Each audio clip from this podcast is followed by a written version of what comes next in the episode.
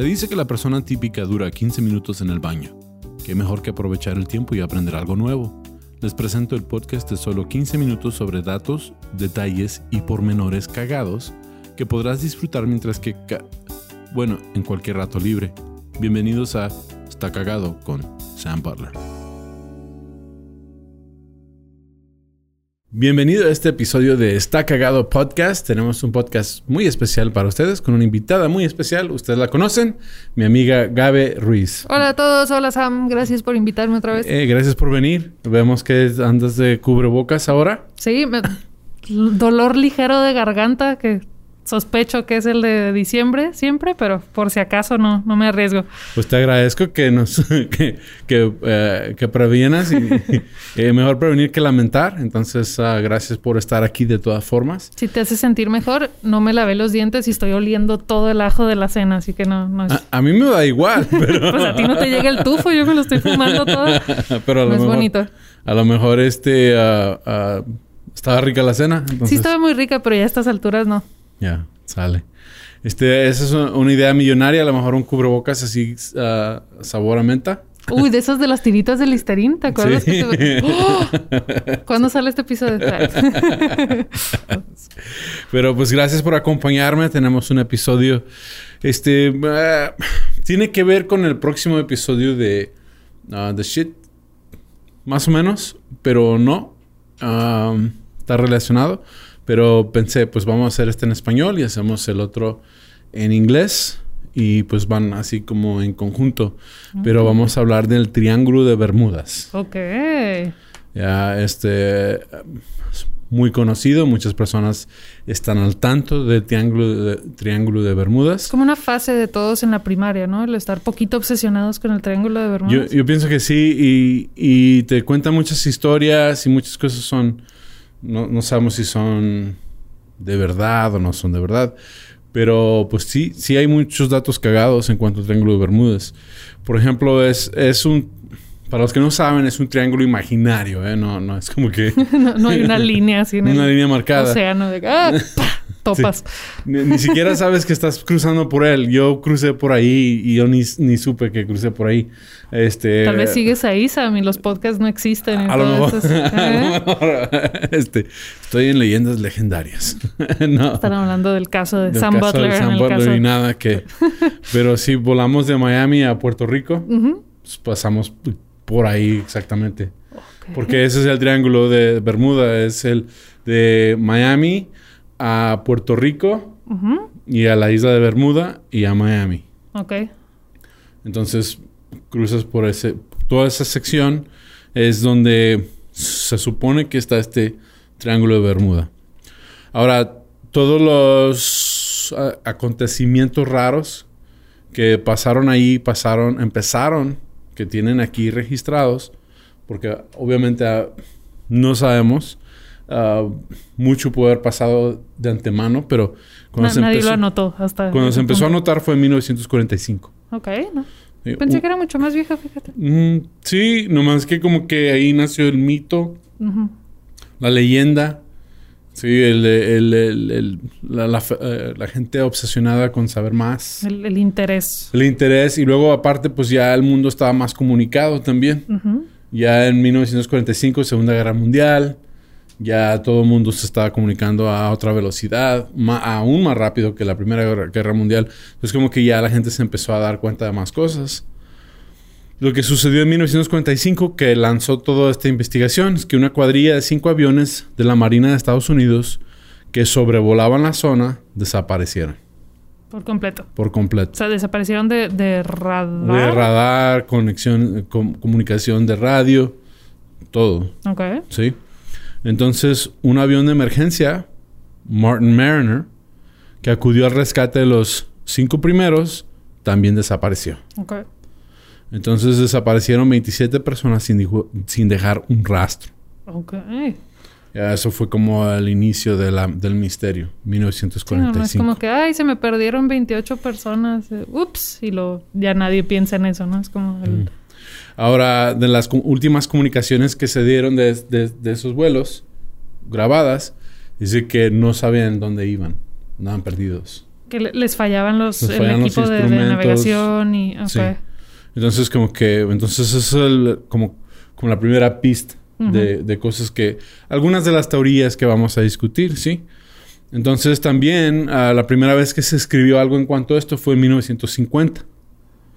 Sí, ah, había un periodista, Edward Van Winkle Jones, que dice, Excelente nombre. sí, dice que era un periodista se- sensacionalista. Ok, como Sí. amarillista. Y... Amarillista, sí. Él escribió un artículo en el Miami Herald y dijo que un gran número de barcos en las costas de las Bahamas y por ese lado, por, por, es- por esas aguas estaban desapareciendo. Entonces ya la gente se empezó a fijar. Se aseguró que la zona había muchas cosas misteriosas, des- desapariciones. Y luego, pues en 1964, la revista de artículos de ficción Argos, Argosy Magazine publicó completo artículo titulado El mortal, el mortal triángulo de las Bermudas, en el que se habla de extrañas desapariciones. Entonces, sí, fenómenos. Si era cierto entonces que ya tenía récord de, de más barcos y así que se perdía o era el güey eh, tratando de vender periódicos. Am, sí hay un alto número de desapariciones y de, de barcos y de, de aviones también. Ok, entonces Sí, era... Entonces la gente ya se está empezando a fijar. De hecho, decía en el artículo, este, habla de extrañas desapariciones, fenómenos paranormales y misterios que hacían que navegaba esas aguas automáticamente desaparecidas. Y dije, Un triángulo "Ah, peculiar. un, un triángulo peculiar. Sí, entonces vamos a hablar de algunas de las teorías. La primera teoría, y, y lo que muchos de los que ah, no, no quieren creer en conspiraciones, A los escépticos. los escépticos, lo primero que dicen es que, es que hay mucho tráfico ahí. Ajá. De hecho, por ahí es donde vas a cortar para ir a Europa más rápido. Ujú. Entonces, Que ponle, pero en el 45 no había tanto tráfico. En... pues sí, sí había mucho, pues sí Ah, había mucho barco y todo, pero de todas las zonas, porque si vas de Estados Unidos a Europa, yo por ahí cortas para llegar a, a- Ajá. pues yo, yo no sé, como que yo me imagino Europa más, a- más arriba en el mapa, entonces me imagino que para el Mediterráneo, para, para el norte de África, por ahí cortarías. Ajá.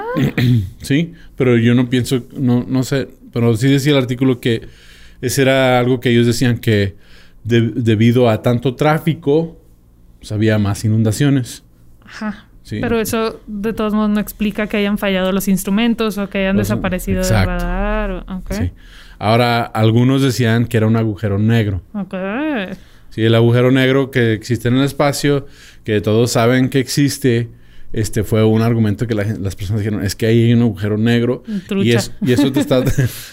sí, cuidado con el agujero negro. Hey, oh. Eo. Este, pero no es posible.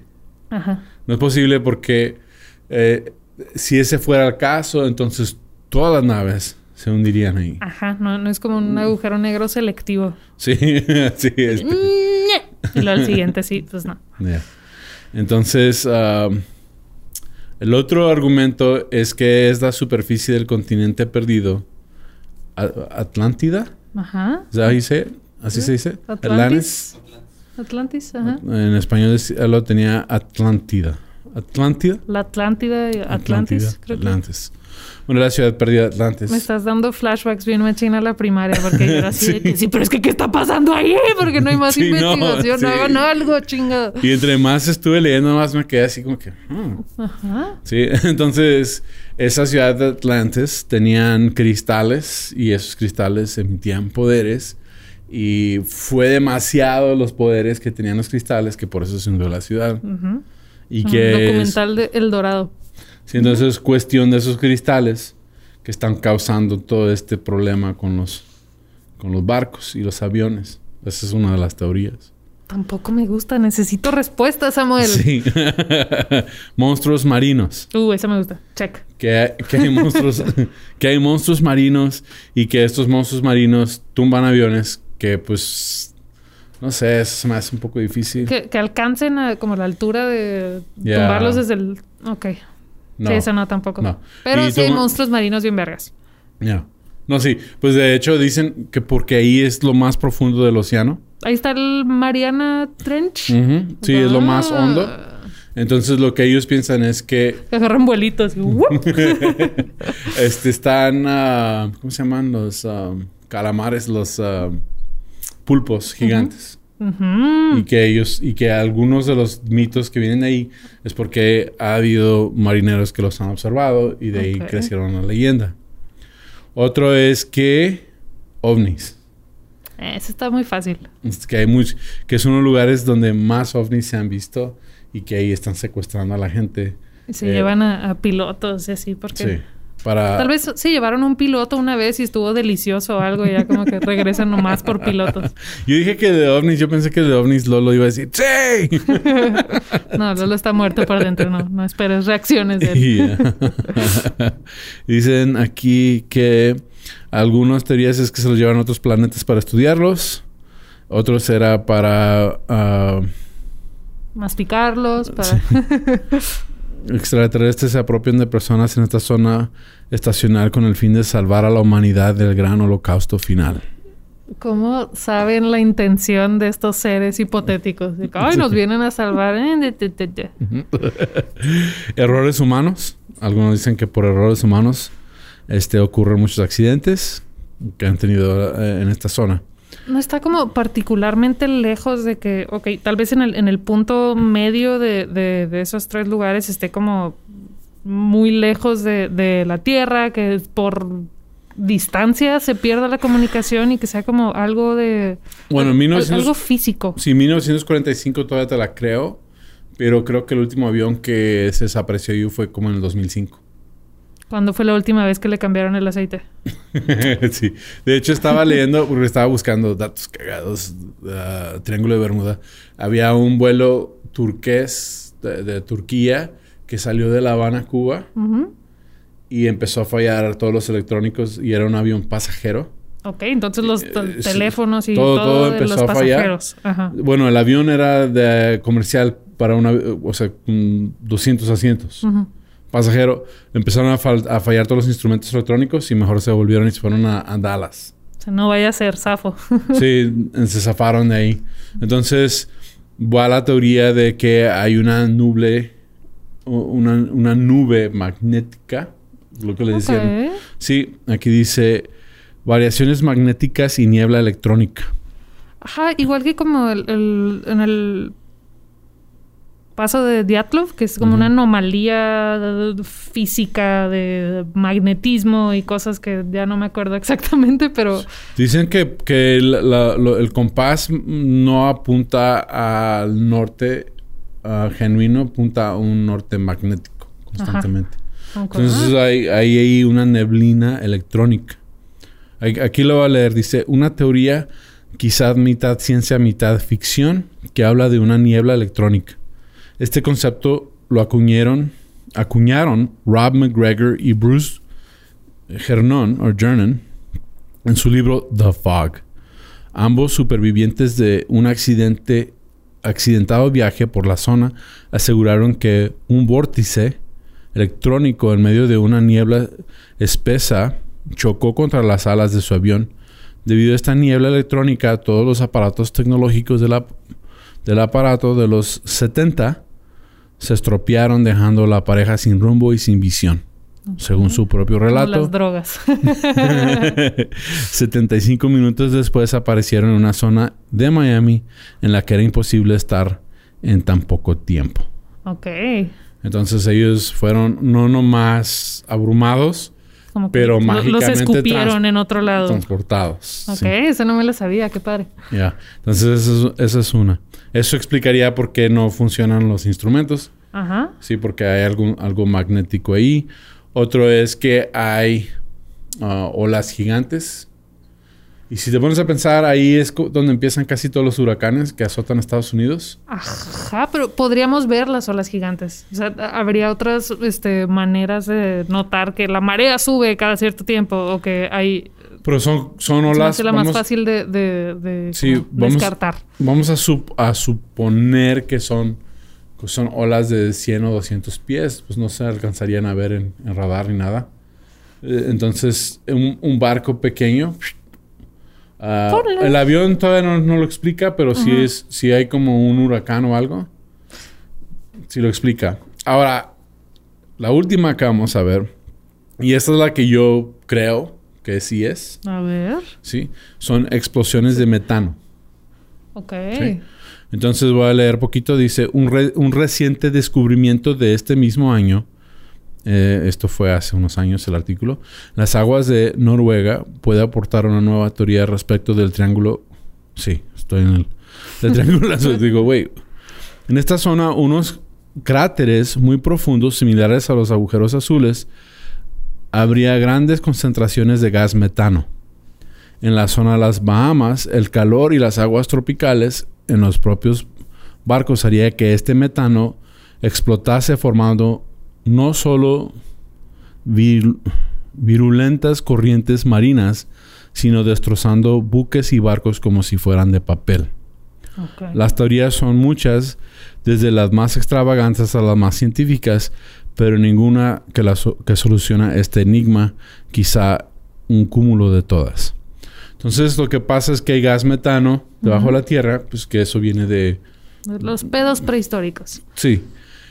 Y se hace una burbuja, Y con la presión. sube, Ujú, pero al momento de hacer eso es como echarle burbujas a- al agua. Entonces ya un barco o lo que sea que estuviera sobre la superficie del agua se hundiría. oh, se hundiría. Me tuve, que, tuve que golpear la mesa. Disculpen. Este, ah, hay, una mesa que no había. Entonces.